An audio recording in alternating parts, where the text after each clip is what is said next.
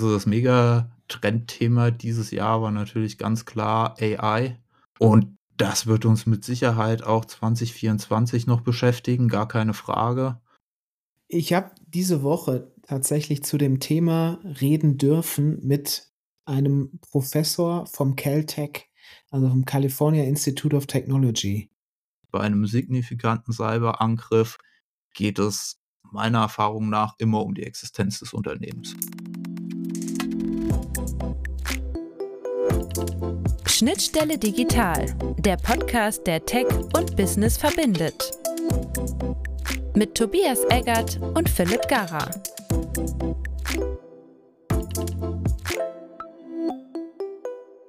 Okay, dann nehmen wir jetzt auf. Hallo Tobias. Hi Philipp. Herzlich willkommen. Cool.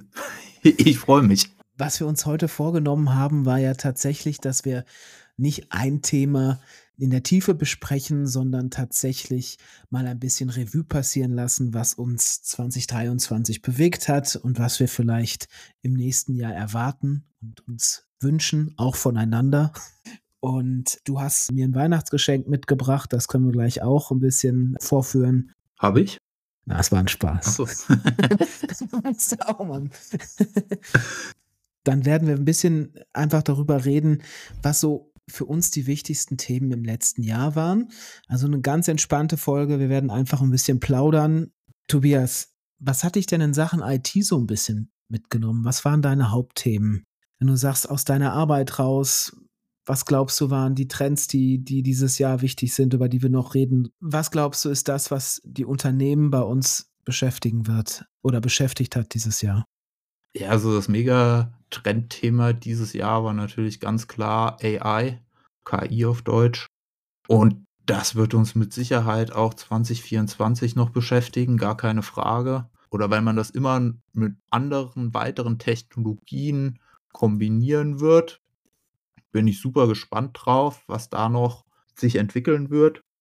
Was für mich natürlich auch ein ganz großes Thema war, einfach aufgrund meiner Tätigkeit, ist die Entwicklung im Cyberbereich natürlich. Was meinst du damit?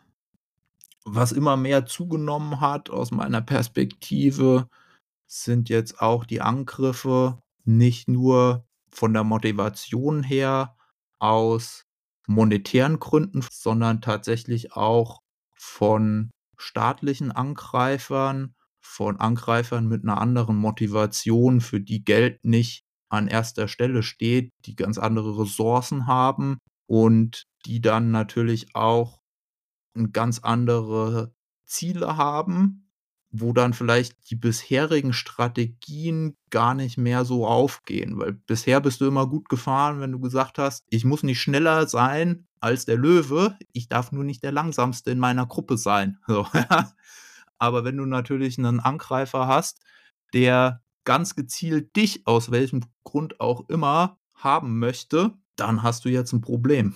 Das betrifft natürlich gerade Unternehmen im Bereich Kritis, also kritische Infrastruktur und natürlich all die Bereiche, die für das Funktionieren von einer Gesellschaft auch relevant sind, aber vielleicht noch gar nicht als Kritis auch eingestuft wurden, wo man vielleicht noch gar nicht dran gedacht hat. Ich denke da so ein bisschen zurück an Corona, wo man auf einmal festgestellt hat, oh, der Bereich ist ja für das Funktionieren einer Gesellschaft doch auch nicht ganz unrelevant. Den stufen wir jetzt noch mal, doch nochmal als Kritis ein und diese Personen dürfen dann trotz Corona-Beschränkungen trotzdem weiterarbeiten.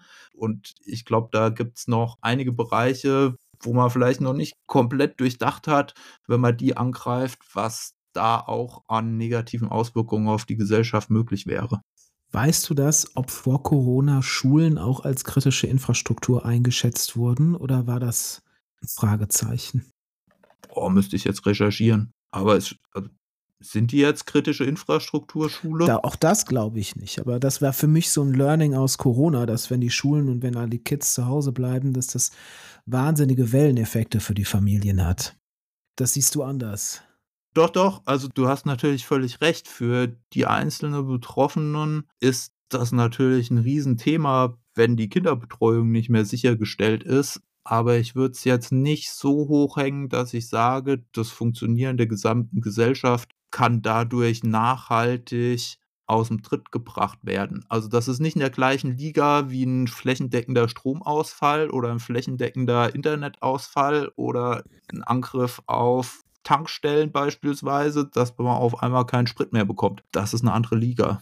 Sind das so Beispiele, die du gerade genannt hast, wo du sagst, okay, das war vorher noch nicht kritische Infrastruktur, das haben wir jetzt gelernt oder fällt dir da konkret was zu ein? Ich weiß es nämlich wirklich nicht. Ich kenne mich da nicht so aus wie du. Ich müsste auch nochmal nachgucken. Es waren auf jeden Fall einige Bereiche, die da mit dazu kamen. Vielleicht tun wir da auch einfach einen Artikel und rein verlinken. Ich bin da in dem Thema ein bisschen tiefer drin, offen gesprochen und muss da ein bisschen drauf achten, was ich hier kommuniziere und was ich nicht kommuniziere. Deswegen, ich suche einen schönen Artikel raus, den verlinken wir dann unten, wie sich diese Einstufung entwickelt hat. Ja. okay, dann packen wir das unten rein und sonst, also dein Passwort willst du jetzt hier nicht öffentlich einmal kurz kundtun, habe ich gerade mitbekommen. Und da wäre ich so bei dem ersten Thema tatsächlich, was mir so ein bisschen fehlt, und das wäre tatsächlich die Multifaktor-Authentifizierung, das Ende des Passworts. Passkeys, das war ein Thema, was jetzt die letzten Monate gerade immer stärker vorangetrieben wurde. Multifaktor-Authentifizierung eigentlich das ganze Jahr über immer wieder mit in den Medien drin. Ich glaube, ich habe es schon mal gesagt im Rahmen des Podcasts, aber ich sage es nochmal. Es gibt heute eigentlich keine Entschuldigung mal dafür, kein Multifaktor-Authentifizierung ausgerollt zu haben. Und das gilt sowohl für den privaten Bereich, für jeden Einzelnen, es gibt die Handy-App, den Google Authentication, OTP-App, ganz viele andere Alternativen dazu, die man sich einfach auf sein Handy installieren kann und hat das innerhalb von 10 Minuten eingerichtet oder wenn man es noch ein bisschen komfortabler und sogar noch sicher entsprechend einen USB-Stick, entweder YubiKey oder einer der Konkurrenten, super komfortabel und ein echter Sicherheitsgewinn und das, das ist meine Hoffnung, dass mein Ausblick auf 2024, dass das durchsetzen wird. Und zwar noch bevor ganz viele Leute ganz böse auf die Nase fallen, sondern also vielleicht, um das nochmal kurz einzuordnen, Multifactor Authentication, das bedeutet, dass man sich immer mit zwei Faktoren irgendwo einloggen muss. Das ist meistens einmal ein Passwort oder ein Code und ein biometrisches Feature oft. Es gibt so drei Elemente, ne? Also es gibt das Passwort oder den Code, es gibt das biometrische Feature, also der Fingerabdruck beim iPhone ganz zum Beispiel oder der Face-Scan beim Handy. Und es gibt die Möglichkeit, dass du ein Device hinterlegst, also auch in der Regel wieder ein Handy, auf den du dann eine SMS bekommst oder durch so Programme wie den Google Authenticator nochmal einen separaten Code. Das heißt, das System stellt sicher, dass du der bist, der du sagst, der sich da gerade einloggt, indem es überprüft, okay, das Passwort stimmt und jetzt schicken wir nochmal an den Menschen, der das Passwort hat, einen Code oder fragen dann nochmal ein Feature ab, um sich einzuloggen, um wirklich sicherzustellen, das ist der wirklich. Also genau. Viele kennen das vielleicht von Google. Google fragt dann auch noch zusätzlich, äh, haben Sie sich hier gerade in Jakarta eingeloggt oder nicht? Weil das System natürlich auch weiß, dass man sich innerhalb von einer halben Stunde in der Regel nicht weltweit um den Planeten bewegen kann, um sich da von zwei Orten einzuloggen und dann nochmal nachfragt. Ich wollte es nochmal kurz zusammenfassen, was du gesagt hast, ist vollkommen richtig und es gibt diese drei Kategorien für einen Faktor oder wie ich mich authentifizieren kann. Das eine ist eben Wissen, das ist entweder das Passwort oder beispielsweise die PIN für deine Bankkarte. Dann der Bereich Besitz, ganz klar, eine Chipkarte, die SIM-Karte in deinem Handy beispielsweise, das One-Time-PIN, das heißt, das ist das, was ich eben beschrieben habe, diese Handy-App, wo du dann immer eine neue Nummer generiert bekommst, die du einfach noch zusätzlich eingibst und der dritte Bereich wäre eben, wie du es auch angesprochen hast, Biometrie, körperliche Merkmale, Fingerabdruck, Iris-Scan, Tippverhalten, Stimmerkennung, was man sich so alles drunter vorstellen kann. Da habe ich noch was Spannendes zu. Wusstest du bei den Captures, die man machen muss, wo du zeigen musst, dass du kein Roboter bist, dass dieses System gar nicht darauf abzielt, dass du irgendwie alle Ampeln auf allen neuen Bildern erkennst oder dass du alle Roller oder Boote erkennst, das könnte eine künstliche Intelligenz ohne Probleme auch, aber du erlaubst Google, und von Google kommt dieses System, das Verhalten deines Mauszeigers und dein Tippverhalten zu analysieren. Und das erkennt, wenn das unstetig ist, wenn das so ein bisschen nicht gerade verläuft, das muss ein Mensch sein, weil ein Computer würde natürlich von A nach B immer den geraden Weg erstmal nehmen. Über das Verhalten, wie du dieses Capture bedienst, beweist du, dass du kein Roboter bist und nicht über die Aufgabe selbst. Okay, wobei aber wenn du die falsche Ziffern, Zahlen, Zeichenfolge eingibst, gilt es halt auch als nicht gelöst. Also ist meine Erfahrung. Egal wie menschlich ich tippe. Okay. Lass mal zurück zur Cybersicherheit kommen, weil ich fand es total spannend. Wir hätten uns besser absprechen müssen am Anfang, weil auch meine beiden Themen 2023, die ich vorbereitet habe, waren KI und Cybersicherheit. Gerade bei dem Thema Cybersicherheit, ich habe nochmal Zahlen rausgesucht. Die Angriffe haben drastisch zugenommen. Das BKA hat 2022 ist es noch, das sind die aktuellsten Zahlen, die wir haben, 146.000 Angriffe äh, vermerkt und man geht davon aus, dass überhaupt nur 10% der Angriffe gemeldet werden. Das heißt, wir reden über Cyberangriffe, die stark ansteigend sind in einem Rahmen von anderthalb Millionen ungefähr betroffenen Individuen und Unternehmen und Organisationen. Und ich sagte auch ganz klar, warum ich da drauf gekommen bin. Ich sitze gerade im Sauerland im Beschaulichen und da ist, ähm, lass mich kurz nachgucken, am 30.10., also vor mehr als sechs Wochen, die IT der Kreisverwaltung angegriffen worden, die Südwestfalen-IT. Und da geht immer noch nichts. Auch sechs, sieben Wochen nach Angriff mit massiven Auswirkungen für die Bürger hier, um dir das mal ein bisschen zu verdeutlichen. Das ist, E-Mail-Systeme gehen wohl langsam wieder, aber da wird immer noch sehr viel mit Schreibmaschine und Papier gearbeitet. Du kannst keine Autos anmelden die werden im Nachbarkreis gerade angemeldet. Das heißt, wenn du dein Auto gekauft hast, dann musst du damit jetzt wirklich einen Kreis weiter und kriegst ein anderes Nummernschild. Pässe können nicht ausgestellt werden, es kann nicht geheiratet werden. Das klingt jetzt lustig, aber das hat natürlich auch ganz andere Auswirkungen, wenn du sagst, okay, kann die Sozialhilfe ausgezahlt werden, das Wohngeld. Das sind natürlich enorme Auswirkungen. Mich hat so ein bisschen schockiert, wie lange es braucht, bis das System wieder steht. Und deswegen wollte ich da eigentlich eher in die Richtung mit dir mal drüber reden, weil ich glaube, 2023 ist es so ein Jahr gewesen, wo diese Cyberangriffe sehr, wo Cyberangriffe für viele IT-Abteilungen in den Vordergrund gerückt sind und wirklich viel mehr Unternehmen als zuvor darüber nachdenken, auch was Sicherheit eigentlich bedeutet. Und das, worüber du gerade nämlich geredet hast, diesen anderen Ansatz im Denken rund um Sicherheit. Nämlich, dass man nicht mehr alleine versucht, einfach nur hohe Mauern um die eigene IT zu bauen, also, sondern was immer mehr kommt und was ich immer mehr sehe, ist dieser Ansatz Zero Trust und Assume Breach. Also, dass du, dass du sagst, wir vertrauen erstmal niemanden, der bei uns auch im System ist und baust das System auch entsprechend. Das bedeutet, dass ein Admin zum Beispiel nicht ständig Adminsrechte hat, sondern die auch erst freigeben lassen muss. Und so stellst du sicher, dass selbst mit einem Admin-Passwort nicht immer Zugriffe gegeben sind. Und Assume Breach, nämlich, dass du davon ausgehst in deiner Sicherheitsarchitektur im Unternehmen, dass der Angreifer schon längst drin ist und deswegen die Zugriffe und die Daten so verteilst und so strukturierst, dass gar nicht so viel Schaden angerichtet werden kann. Ja, sehe ich genauso. Und das Umdenken hat definitiv begonnen. Das findet auch statt. Und gerade wo du ansprichst, Zero Trust, Assume Preach, minimale Rechte, Mikrosegmentierung, das sind alles Themen, die jetzt aufs Tablett kommen, wo man kein fertiges Produkt für einkaufen kann als Unternehmen. Und das ist ein ganz entscheidender Punkt. Denn wenn ich Zero Trust umsetzen möchte in meinem Unternehmen, dann bedeutet das zuallererst den Laden aufzuräumen, nämlich die technischen Schulden, die sich gegebenenfalls angehäuft haben, erstmal abzubauen. Das ist nicht die nächste Box, die ich mir kaufe, in meinen Serverschrank mit rein packe ins Rack anschließe und dann habe ich Zero Trust. Das ist auch ein Punkt, wo ich für sensibilisieren möchte. All die Unternehmen, die jetzt da draußen sind und sagen, wir verkaufen euch Zero Trust, all das ist kompletter Marketing-Bullshit auf gut Deutsch gesagt. Nicht machen, sondern Zero Trust bedeutet wirklich die Bude aufräumen.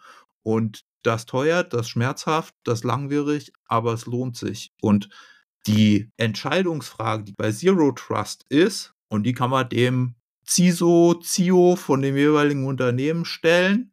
Wenn du meinst, du hast Zero Trust umgesetzt, dann können wir jetzt die Firewall abschalten. Denn Zero Trust bedeutet, ich habe jedes System so konfiguriert, dass ich es auch zum Internet hin exponieren könnte. Das heißt nicht, dass ich es mache. Natürlich lasse ich meinen Firewall weiterhin im Betrieb. Aber Zero Trust bedeutet eben Assume Breach. Der Angreifer ist im Netzwerk. Das ist die Grundannahme. Und dann hilft mir die Firewall überhaupt nicht mehr. Ich finde es das spannend, dass das genau dieses Thema ist, wo wir beide in der Digitalisierung nämlich viel drüber reden, nämlich dass es oft nicht nur eine technische Frage ist, egal ob wir über neue Geschäftsmodelle reden oder ob wir über Technologien reden wie die Blockchain oder ob wir über jetzt Security reden, sondern das ist tatsächlich der Umbau der Organisation, dass andere Arbeitsabläufe schaffen, Prozesse schaffen, dass das die Punkte sind, die genau durch diese Attacken hervorgehoben werden. Man sagt ja immer, das größte Einfallstor in Unternehmen ist der Mitarbeiter selbst. Und wir denken dann immer, das ist der Mitarbeiter, der den USB-Stick, den er auf der Straße gefunden hat, in den PC steckt oder der die E-Mail mit Anhang öffnet, die er nicht öffnen soll, die Phishing-Attacke öffnet. Aber es ist halt auch der CISO und der CIO, der nicht bereit ist, die Prozesse hier anzupassen und die nächsten Projekte hier zu starten. Auch das ist ein menschlicher Faktor. Abschluss von dem Thema, weil ich das einfach mal interessant fand, noch zwei spannende Zahlen für dich, Tobi. 2022 ist Continental angegriffen worden, der Automobilzulieferer. Mm. Die Zahlen mm. sind alle öffentlich. Damals sind 54 Millionen Datensätze abgezogen worden, darunter 45.000 Dokumente des Aufsichtsrats, Passwörter, Krankmeldungen, also gesundheitliche Daten, alles Mögliche dabei, was irgendwie im Unternehmen vermerkt wurde, muss man mal gleichsetzen mit, und da habe ich äh, ein schönes Beispiel gefunden, dem erfolgreichsten Spion des Kalten Krieges, der geschnappt wurde. Ganz wichtig, der geschnappt wurde. Das heißt, der erfolgreichste, unerfolgreiche Spion Robert Hansen, 30 Jahre in der Bundesrepublik unterwegs und hat in 30 Jahren nur 20.000 DIN A4 Seiten abgezogen. Und das war hm. das Beste, was man damals machen konnte. Und wenn du das vergleichst, es sind also ganz andere Hausnummern inzwischen geworden. Es sind ein paar Klicks. Und dann muss ich dieses Thema auch noch abrunden, weil ich glaube, und da bin ich auch gespannt auf deine Meinung, dass die Cyberattacken in Deutschland wahrscheinlich einer der größten Digitalisierungstreiber sind, die wir überhaupt haben. dass wir ganz viele Unternehmen sehen, die sich kaum oder gar nicht mit dem Thema beschäftigen, die dann aber angegriffen werden, in eine Zwangslage, in eine Notlage gesteckt werden und erst dann anfangen, das ganze System, das ganze Unternehmen neu, sicherer, digitaler zu denken. Das kann ich von mir persönlich sagen, dass ich das in Projekten so gesehen habe, dass das wirklich als, als Startschuss genutzt wurde. Der Versuch wurde also gestartet aus einer schlechten Situation, wirklich noch das Beste zu machen, weil je nachdem, wie teuer so ein Angriff wird und wie lange das System auch einfach down ist, muss man halt wirklich schauen, macht es nicht dann mehr Sinn, wenn wir vielleicht die Basissysteme schnell wieder herstellen, wo es möglich ist und den Rest vom Unternehmen die Chance nutzen, nochmal neu zu denken. Boah, weiß ich gar nicht. Also habe ich so noch nicht erlebt, sage ich ganz ehrlich. Ja, für mich war schon immer der treibende Faktor hinter der Digitalisierung, dass die anderen Marktteilnehmer es auch machen und wenn ich es nicht mache, dann habe ich einen schlechteren Service, bin langsamer, bin weniger wirtschaftlich. Man sieht das ja momentan auch ganz stark, beispielsweise in der Finanzbranche, wo die Fintechs einfach mal rechts vorbeiziehen und die normalen alteingesessenen Kreditinstitute einfach nicht mithalten können. Von den Unternehmen, die ich gesehen habe, ist der Security Incident immer mal so ein Weckruf. Und ich finde äh, interessant, wenn du das nicht so wahrnimmst. Meinst du, das liegt an den Branchen, an den Unternehmen oder wo würdest du das dran festmachen? Also Weckruf, das kaufe ich sogar, dass man sagt, wir haben da bisher nicht genug drauf geachtet und jetzt setzen wir es sauber auf, ja, gekauft. Und dass dann vielleicht hier der ein oder andere Geschäftsprozess da auch noch mit digitalisiert wird, wenn man es neu aufsetzt, auch das. Aber was ich jetzt so noch nicht wahrgenommen habe, ist, dass man sagt, boah, wir sind jetzt hier gehackt worden, haben drei Monate nicht mehr richtig arbeiten können, dann lass uns doch jetzt auch noch unsere Fahrzeugverwaltung digitalisieren, ordentliches Produkt dafür einführen. Also das habe ich so noch nicht erlebt. Aber wie gesagt, dass man sagt, ja, okay, hier jetzt schauen wir uns unsere IT-Infrastruktur mal an und setzen das, was wir eh brauchen und neu aufbauen müssen, jetzt sauber auf. Das auf jeden Fall. Tatsächlich würde ich das auch so mitgehen. Vielleicht war das ein bisschen missverständlich formuliert. Es ist gar nicht so, dass man sagt, dann machen wir jetzt auch noch die Fahrzeugverwaltung, sondern was ich eher wahrnehme, ist, dass durch den Security Incident oft Fähigkeiten aufgebaut werden und ein neues Bewusstsein für die eigene IT geschaffen wird, auf der man dann später aufbauen kann. Also man Ja. muss sich mit dem Thema noch mal tiefer und neuer beschäftigen. Ja, okay, gekauft. Tobi, sollen wir noch mal zum zweiten Thema ganz kurz 2023 zur KI springen, die uns so begeistert hat oder so mitgenommen hat? Ja, ich weiß gar nicht, ob mich das so begeistert. Also, äh, schon geil, was da jetzt alles geht, aber Begeisterung würde ich das bei mir noch nicht mal nennen. Warum nicht? Warum nimmt dich das nicht mit, wenn der Computer mit dir redet? Also, gerade bei OpenAI, was ja die beherrschende Firma momentan noch ist im Bereich allgemeine künstliche Intelligenz, da ist meine Überlegung so ein bisschen, wenn die das jetzt tatsächlich schaffen sollten, ja, 'ne allgemeine künstliche Intelligenz auf das Niveau zu heben, dass man sich einig sein kann: „Ja, das ist jetzt eine intelligente Maschine“, das würde mich schon fast ein bisschen enttäuschen, dass da nicht mehr dahinter steckt.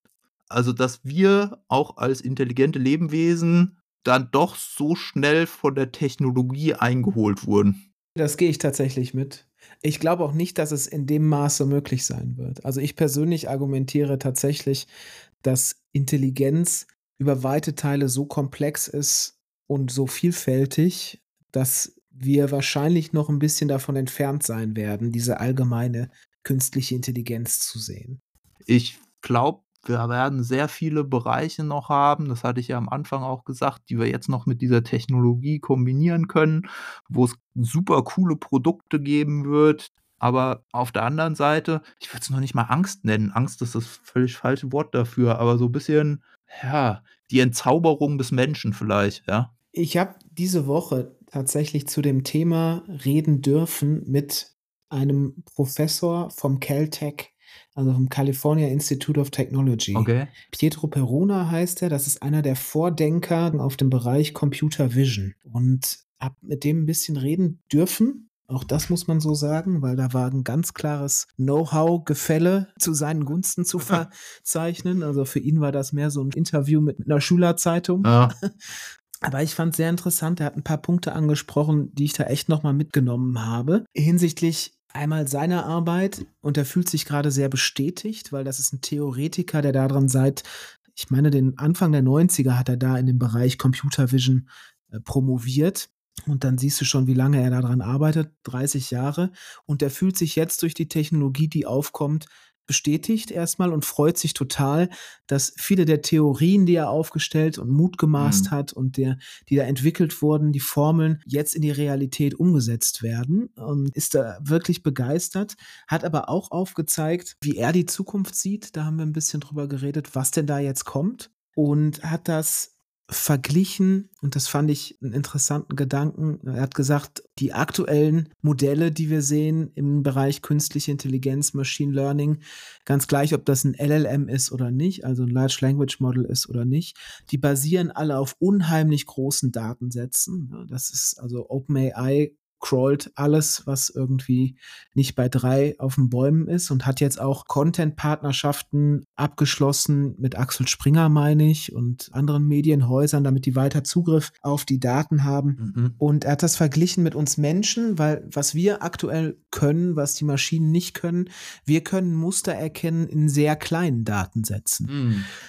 Das heißt, da sagt er, geht die Entwicklung so ein bisschen hin. Das ist, erwartet er jetzt in den nächsten Jahren, dass diese künstlichen Intelligenzen hoffentlich besser werden, darin aus sehr kleinen Datensätzen die richtigen Muster zu erkennen oder Muster überhaupt zu erkennen und formuliert es so ein bisschen in die Richtung, okay, diese Modelle müssen zeitlich schneller werden, also das schneller lernen, als sie das jetzt können. Dadurch werden sie auch energieeffizienter und nachhaltiger, weil das ist ja auch ein Thema, wenn in den Rechenzentren die ganzen Grafikkarten heiß laufen. Das eine, was du sagst, stimmt natürlich. Die Datenmengen, die erstmal gecrawlt und verarbeitet werden, sind natürlich gigantisch groß. Was du dann aber tatsächlich brauchst, um die KI auszuführen, das Modell an sich, das sind dann auch nur noch paar hundert Gigabyte vielleicht max.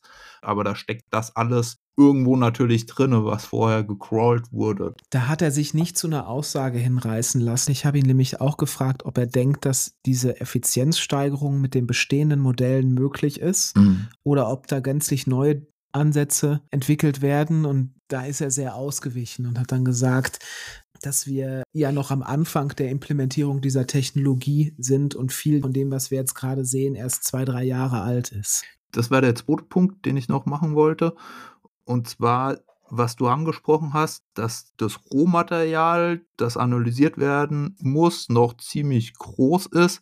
Ich habe mich damit mal beschäftigt und zwar so ein bisschen mit sag mal, Zuordnung von Texten zu Autoren.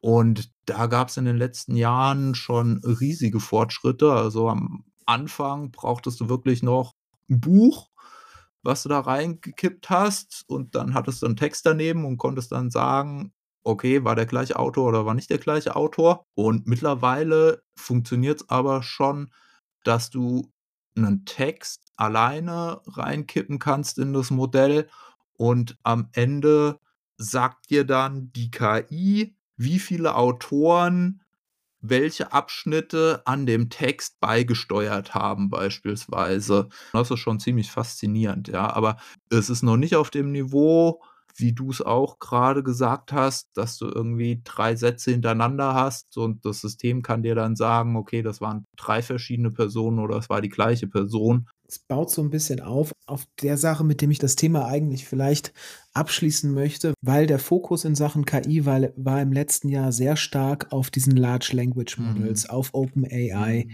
auf von mir aus auch Bildgenerierung mit DALI und mit Journey, was es da noch gibt. Aber das Allermeiste, was genutzt wurde, war, ich stelle einem Bot, so ist es ja am Ende vom Tag, eine Frage. Mhm und bin dann äh, begeistert von der Antwort, die der Computer mir rauskippt. Und ich glaube, dass gerade im nächsten Jahr, wenn wir ein bisschen nach vorne blicken, dass da der Fokus ein bisschen abdriften wird. Und ich bin da sehr gespannt, wie es sich entwickelt. Ich glaube, dass diese Bots durchaus noch relevant sind und wichtig werden, gerade als Frontend. Das ist ja, was es ist. Ich glaube aber auch, dass wir in Sachen künstliche Intelligenz immer mehr Backend Anwendungen, nenne ich das jetzt mal, Industrieanwendungen, weniger, weniger begeisterungsfähige Anwendungen sehen werden, die wirklich in den Unternehmen einen Impact haben, also die wirklich was verändern. Da geht es um visuelle Lösungen, Fehlererkennung in der Industrie mhm. oder auf Bildern, da geht es um Audiolösungen, da geht es aber vor allem auch darum, diese einzelnen Modelle miteinander zu vernetzen und möglichst effizient zu gestalten. Ich glaube, das wird immer mehr kommen. Also, dass die Industrie im nächsten Jahr sehr stark in ihre Prozesse reingehen wird und sich fragen wird, okay, wo können wir denn was automatisieren, wo können wir was mit künstlicher Intelligenz machen, was vorher nicht möglich war. Bin ich völlig bei dir. Was wir jetzt sehen, diese Chatbots, das ist natürlich mehr als eine nette Spielerei mit Sicherheit, aber an sich, ob jetzt Lieschen Müller da ihre Hausaufgaben mit bearbeiten kann oder nicht, das ändert nicht die Welt. Aber wenn man diese Technologie jetzt in immer mehr Produkte einbaut und dann auch für Anwendungsfälle maßschneidert und in den Anwendungsfällen dann benutzen kann, das ist wirklich das, wo es interessant wird. Ich denke da immer so ein bisschen an die Hautkrebsvorsorge, die da schon ganz stark revolutioniert wurde als ein ganz kleines Thema, aber wo man einfach hier den Leberfleck einscannt Bild von macht und dann sagt dir das System deutlich präziser, als es der Mensch je könnte, ja, ist gut oder nein, du hast ein Problem. Und da wird es auch immer mehr, denke ich, Bereiche geben, auch in der Industrie und bei den Unternehmen, wo man jetzt diese Technologie nutzen kann, um dann Fragen zu beantworten und Probleme zu lösen, ganz spezifisch. Und du hast eben gesagt, naja, das Frontend, der Chatbot, weiß ich gar nicht, ob der so Killer-Technologie ist. Also wenn ich jetzt einfach wissen möchte, sind die Rosen, die ich geliefert bekommen habe, kann ich die noch verkaufen? Sind die frisch? Halten die durch oder nicht? Dann ist es doch völlig okay, wenn ich da jedes Mal den Temperaturverlauf in meine KI reinfüttert. Das muss ich ja jetzt nicht dem Chatbot beschreiben. Hallo lieber Chatbot, die Rosen waren zwischen 16 und 17 Uhr auf dem Flug von Afrika nach Frankfurt mal kurz bei so und so viel Grad Celsius. Sind die noch gut? Fragezeichen So, das willst du ja nicht, sondern du möchtest ja eigentlich so eine standardisierte Schnittstelle haben, wo du einfach Protokoll reinkippst und am Ende gibt der dir die standardisierte Antwort, ja, kannst du verkaufen oder nee, schick zurück. Genau so ist es. Also das wird, glaube ich, was sein, was viele Abteilungen und viele IT-Abteilungen beschäftigen wird. Sollen wir noch mal einen kurzen Blick nach vorne werfen, Tobi, auf das nächste Jahr, Bitte. was wir denken, wo wir denken, welche Technologien, welche Themen werden besonders relevant? Ja, ich wollte eigentlich dich so ein bisschen fragen, was denkst du, wird einmal im Bereich AI noch passieren? Löst AI den Fachkräftemangel? Das sehe ich noch nicht. Ich glaube, das ist alles noch ein bisschen zu früh und dafür sind Unternehmen auch immer ein bisschen, bisschen zu behäbig in der Umsetzung. Hm. Und das, so weit würde ich tatsächlich nicht gehen. Wenn du mich fragst, welche KI-Themen noch nächstes Jahr relevant werden, dann glaube ich, das ist vor allem, wir werden sehr viel drüber reden, über Desinformation im Zuge der US-Wahl, die ja ansteht. Also sehr viel Manipulierung von Content, sehr viel Content, der mit künstlicher Intelligenz erstellt wird und die sozialen Netzwerke flutet. Und ich glaube, dass das nächstes Jahr einen Höhepunkt erreichen wird, wo wir vielleicht auch sagen, okay, können wir das so verantworten oder müssen wir hier in den Regulierungen, die wir ja, glaube, in der letzten Folge mal angesprochen haben, nochmal stark nachschärfen? Ist das vielleicht sogar schädlich für die Gesellschaft, für die Demokratie? Ich glaube, das wird in Sachen KI Einmal das, wovon wir eben geredet haben, nämlich dass die Industrie in die Anwendung geht oder das Unternehmen in die Anwendung gehen und einmal, dass wir gesamtgesellschaftlich sehr im Zuge der US-Wahl über die Manipulation von Content und mit künstlicher Intelligenz reden werden und wie viel Content man damit erstellen kann, weil das ist ja der Punkt, du kannst Mhm. wirklich Social Media fluten damit, ne? Und man hat das jetzt schon so ein bisschen gesehen in den letzten Wochen in den Konflikten, in den die wir weltweit haben, wie da die Propaganda aufgebaut wird, wie merkwürdig das ist, wenn auf TikTok auf einmal eine Bubble entsteht, wo das Manifest von Osama bin Laden gehypt wird. Und das war auf einmal so ein Thema. Und davon werden wir deutlich, deutlich mehr sehen. Und ich hoffe so viel, dass wir gesamtgesellschaftlich eine Diskussion mal darüber führen, wie weit das mit unserer Demokratie verträglich ist. Also der EU AI Act ist durch. Die, die Richtlinien wurden ja zumindest in der EU verabschiedet, aber finde ich eine spannende Prediction von dir und ich sehe da gute Chancen, dass du da rechts behältst, dass wir im Zuge des US-Wahlkampfes vorgeführt bekommen, wie viel Desinformation sich mit KI zu dem Zeitpunkt dann schon umsetzen lässt. Das halte ich für eine sehr valide Annahme, ja. Definitiv. Ich habe noch eine technische Prediction für nächstes Jahr tatsächlich mitgebracht. Oha. Ein Stichwort, das, glaube ich, wenig Leute bisher gehört haben, von dem ich aber glaube, dass es nächstes Jahr und in den kommenden Jahren enorm wichtig sein wird. Und das ist Risk 5. Sagt dir das was? Klär mich auf. Risk 5, geschrieben R-I-S-C-V, Die Prozessorarchitektur. ähm, ist ein Open Standard für Chipdesign. ah, ja, okay. Ja, genau, siehst du. Reduced Instruction Set Computing Architecture? Keine Ahnung, für was steht das C? Ja. ja, Passt. Ja, okay, ja.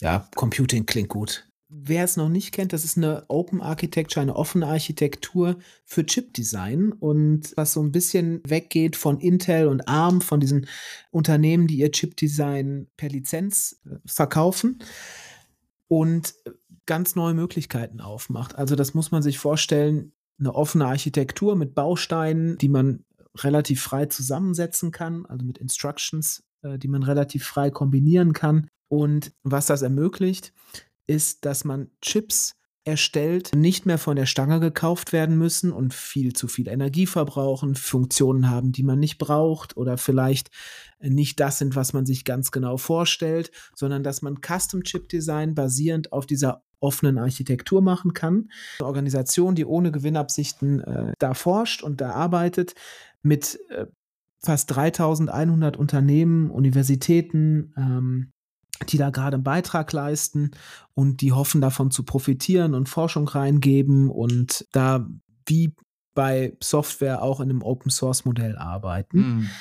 Und meine Prediction, die darauf aufbaut, ist, dass wir diese Custom Chip Designer, dass wir da eine neue Jobrolle sehen, ähnlich wie Prompt Engineering bei KI in den letzten Jahren, dass wir immer mehr Unternehmen oder Agenturen haben, die sich auf spezielle Branchen spezialisieren werden und die versuchen, die Chips für die Geräte zu erstellen oder zu designen, die eine spezielle Branche, spezielles Unternehmen haben möchte und braucht? Boah, weiß ich nicht. Also die, na, nee, äh, ich, ich sag dir auch warum, weil, also einmal diese, diese anwendungsspezifische integrierte Schaltung, das ASIC, das gibt schon, das machst du gerade hier bei so Bitcoin-Minern beispielsweise, hatten wir auch drüber geredet, da bauen die einfach jetzt die Hardware oder die extra äh, Prozessoren werden entwickelt, die halt ganz schnell diese Hashes berechnen können. Hatten wir ja in der einen Folge drüber gesprochen. Wenn du so einen Anwendungsfall hast, ja, machst du das. Aber ansonsten sind die Kosten einfach so hoch, das selbst zu entwickeln und in Silizium zu gießen, durchzutesten. Im Zweifelsfall, wenn du es irgendwo in einem sicherheitskritischen Bereich anwenden möchtest, auch zertifiziert zu bekommen, dass es einfach super viel günstiger ist. Du nimmst das Standardprodukt, das tut's und setzt es dann ein. Und ich wünschte, du hättest recht, weil du natürlich, wenn du das speziell auf ein Problem maßschneiderst, deine Lösung, dann ist es natürlich auch sicherer. Ich mache jetzt mal ein ganz blödes Beispiel. Wenn du deinen Staubsaugerroboter hast, im Zweifelsfall steckt da ein Raspberry Pi drinne mit den kompletten Verwundbarkeiten von einem zehn Jahre alten Linux-System, was nicht geupdatet wurde. Und da läuft irgendeine Python-Skript drauf, was deinen Roboter steuert. Und das wäre natürlich deutlich wünschenswerter, wenn es anders wäre, nämlich wenn das tatsächlich so designt wäre von der Hardware-Ebene ab bis ganz nach oben auf die Anwendungsebene, dass es wirklich für den Roboter maßgeschneidert ist, das System, was da drauf läuft. Aber es ist einfach deutlich teurer. Das ist ja das ganz große Problem, was wir haben in der Informationstechnologie insgesamt. Es wird immer komplexer, komplexer, komplexer, weil ich einfach schon Lösungen habe, die ich einfach nur anwenden muss, wenn ich noch ein bisschen was obendrauf baue und dann funktioniert's. Also ich bin da nicht so optimistisch wie du. Ja, aber das ist ja das Schöne an so einer Prediction, an so einer Vorhersage für nächstes Jahr. Ja. Wir können ja genau nächstes Jahr zur gleichen Zeit in der Weihnachtsfolge mal gucken, ob welche Fortschritte das System gemacht hat und wer von uns beiden recht hat oder ob wir beide ein bisschen recht haben, was natürlich auch sein kann. Aber das ist ja genau das Schöne. Also vielleicht noch als Zahl aktuell gibt es mit dieser Technologie, hatte ich rausgeschrieben, ungefähr 10 Millionen Cores, also Kerne von Prozessoren, die damit gestaltet wurden. Und es gibt die ersten Ansätze für Laptops und Data Center Technologie, also wirklich, wo man sagt, okay, das geht sogar ein bisschen Richtung Mainstream. Ich bin auch gespannt, wo es hingeht. Ich mag aber die Entwicklung. Ich mag sehr die Richtung, in die sich das entwickelt. Also dieser Open Source Ansatz, die Idee, Custom Solutions äh, möglich zu machen, die Idee, da die Kostenintensität an dieser Stelle zu senken für besondere Lösungen und daher wird es vielleicht kommen. Mal sehen dann meine Prediction am Anfang war ja so ein bisschen, oder meine Hoffnung, die ich schon formuliert hatte, dass ich MFA, Multifaktor-Authentifizierung, flächendeckend, also da, wo es geht, durchsetzen wird. Okay, das können wir mal mitnehmen. Das glaube ich, ah, weiß ich nicht. Es ist eine sehr optimistische Hoffnung auf der einen Seite, aber mit der pessimistischen Grundlage, dass ich davon ausgehe, dass wir im Jahr 2024 sehr viele Hacks noch sehen werden, wo sehr viele Personen und Unternehmen und Organisationen ganz böse auf die Nase fallen, die das bisher nicht einsetzen und noch ein Lerneffekt eintritt. Also es ist ja immer gut, wenn du auch aus den Fehlern von anderen lernst und den Fehler nicht selbst machen musst, um dann Multifaktor-Authentifizierung einzuführen und ein Offsite-Backup zu haben. Und Tobi, was man da ja beachten muss, es gibt ja zwei Wege, wie diese Statistik oder diese Prediction von dir wahr werden kann. Das eine ist, dass ganz viele Unternehmen im Land jetzt lernen und vorausschauen und äh, sagen, okay, wir setzen das jetzt ein, wir machen jetzt auf Sicherheit hier und Multifaktor ist das Tool, was relativ easy sehr viel Sicherheit schafft. Und der andere Weg, Tobias, ist natürlich, dass die Unternehmen einfach offline gehen und aus dem Wirtschaftsgeschehen ausscheiden, die das nicht einsetzen. Ohne zu viel spoilern zu wollen, aber die Erfahrung, die ich machen durfte, ist bei einem Cyberangriff, wo jetzt nicht nur irgendwo auf einem Rechner bei jedem dritten Webseitenaufruf irgendeine blöde Werbung eingeblendet wird, darüber rede ich nicht, sondern tatsächlich bei einem signifikanten Cyberangriff geht es meiner Erfahrung nach immer um die Existenz des Unternehmens. Müssen wir denn jetzt tatsächlich diese Podcast-Folge beenden mit so einem negativen Geschmack? Nein, ich wollte dich noch fragen, was wünschst du dir für 2024? Das ist eine gute Frage. Was ich mir wünsche. Du meinst für mich persönlich oder du meinst für die Gesellschaft oder für die IT? Ich habe dir die Frage so offen gestellt, damit du sie auch ganz offen beantworten kannst, ganz wie du magst. Ich wünsche mir, glaube ich, generell, dass wir ein bisschen mehr Ruhe reinbekommen. Ich fand das letzte Jahr sehr turbulent. Für mich persönlich, gesellschaftlich, aber auch was viele Wirtschaftsfragen anging. Und ich glaube, wenn wir das alle gemeinsam ein bisschen schaffen, eine klarere Linie in die Entwicklung reinzubekommen. Ich meine, für uns ist es dann immer eine Frage von Digitalisierung und Zukunft aufzeigen, aber es geht sicherlich auch darüber hinaus. Und dass wir einen Beitrag dazu leisten, dass dieser Wirtschaftsstandort ein bisschen besser versteht, welche Aufgaben in den nächsten zehn Jahren auf ihn zukommen, auf die eigenen Unternehmen zukommen und wie man das gestaltet. Finde ich ein gutes Schlusswort. Was, nee, nee, nee, da, lasse ich dich jetzt aber nicht. Nee, nee, da lasse ich dich jetzt nicht vom Hook. Tobi, was wünschst du dir denn? Gute Frage. Jetzt hast du mich natürlich, nachdem ich dich gefragt habe. Aber ich habe gar nicht so den Anspruch, dieses ganze global galaktische, große, da, da fühle ich mich zu klein für, das kann ich eh nicht ändern, sondern vielleicht so aus meinem ganz direkten persönlichen Umfeld einfach, du weißt, ich habe nächstes Jahr ein neues Projekt, wo ich mich super drauf freue. Ich hoffe mir einfach, dass das gut läuft, dass ich da viele neue, interessante, nette Leute kennenlerne, dass ich da auch noch fachlich natürlich, ich bringe da schon einiges mit, aber dass ich da auch noch neue Sachen lernen darf, auch noch ein paar private Projekte und das ist es eigentlich. Ja. In diesem Sinne würde ich sagen, frohe Festtage dir, Philipp, und deiner Familie und natürlich auch unseren Zuhörerinnen und Zuhörern. Guten Rutsch und bis nächstes Jahr. Bis nächstes Jahr, Tobias. Das war Schnittstelle Digital, der wöchentliche Podcast, der Tech und Business miteinander verbindet. Um keine Folge mehr zu verpassen, vergesst nicht Schnittstelle Digital zu abonnieren. Weitere Informationen zum Thema sowie Kontaktmöglichkeiten zu Tobias und Philipp findet ihr in den Show Notes.